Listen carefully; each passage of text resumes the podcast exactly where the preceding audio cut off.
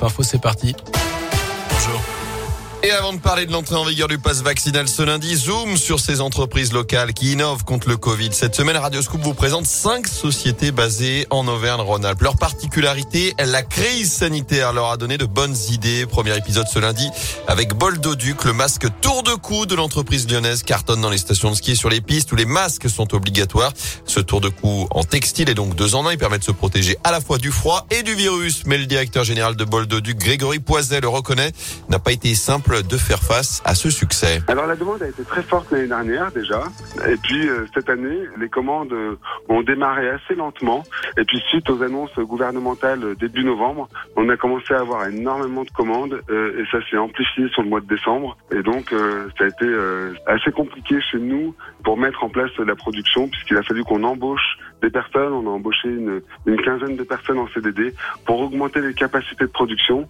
L'année dernière, on était euh, sur à peu près 150 000 pièces. Cette année, on a déjà euh, dépassé les 200 000 pièces. On continue à en rentrer encore un petit peu, mais on pense que le gros de la vague est déjà passé. Et le masque est classé en catégorie 2. C'est donc un masque grand public, lavable 50 fois. Il répond aux normes sanitaires pour contrer le virus. On le trouve dans les grands magasins de sport, les offices de tourisme de montagne ou encore sur le site shop-boldo-r.fr. Il coûte 23 euros. Vous retrouvez toutes les infos sur radioscoop.com. Dans ce contexte, on le disait, c'est aujourd'hui l'entrée en vigueur du pass vaccinal. Exit donc le pass sanitaire.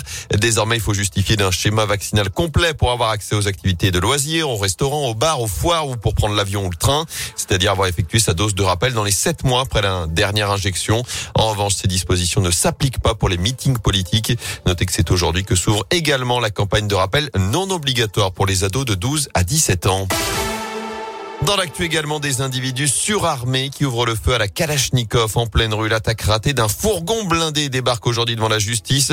Des faits qui remontent au 25 septembre 2017 dans les rues de Saint-Chamond. Les braqueurs avaient alors coincé les convoyeurs de fonds qui avaient réussi à se réfugier dans la cour du commissariat de police.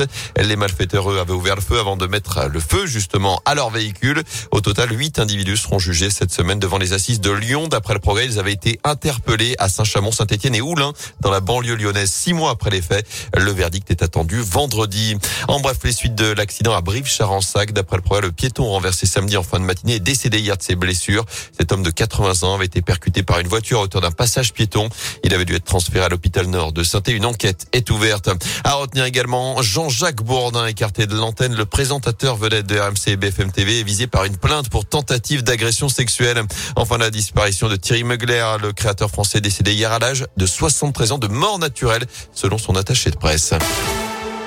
Du tennis avec la qualification à l'instant d'Alizé Cornet pour les quarts de finale de l'Open d'Australie. La Française s'est imposée en 3-7 face à l'ancienne numéro 1 mondiale, la Romaine Simona Alep. C'est la toute première fois de sa carrière qu'Alizé Cornet rejoint les quarts de finale d'un grand chelem en foot. Un chiffre à retenir 8, c'est le nombre de points de retard de la S Saint-Etienne sur le premier non relégable en Ligue 1. En cause évidemment la nouvelle défaite dans le derby vendredi soir, septième revers d'affilée pour les Verts, alors que les concurrents directs avancent, notamment Clermont, vainqueur de Rennes de buts 1 hier au Montpied et Bordeaux vainqueur 4 buts à 3 face à Strasbourg. Prochain rendez-vous très important pour les Verts.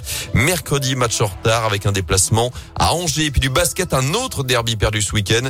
La chorale de Rouen s'est inclinée hier soir sur le parquet de Lasvel 93-83 alors que Saint-Chamond a repris sa marche en avant en probé en s'imposant de 20 points à Boulazac samedi.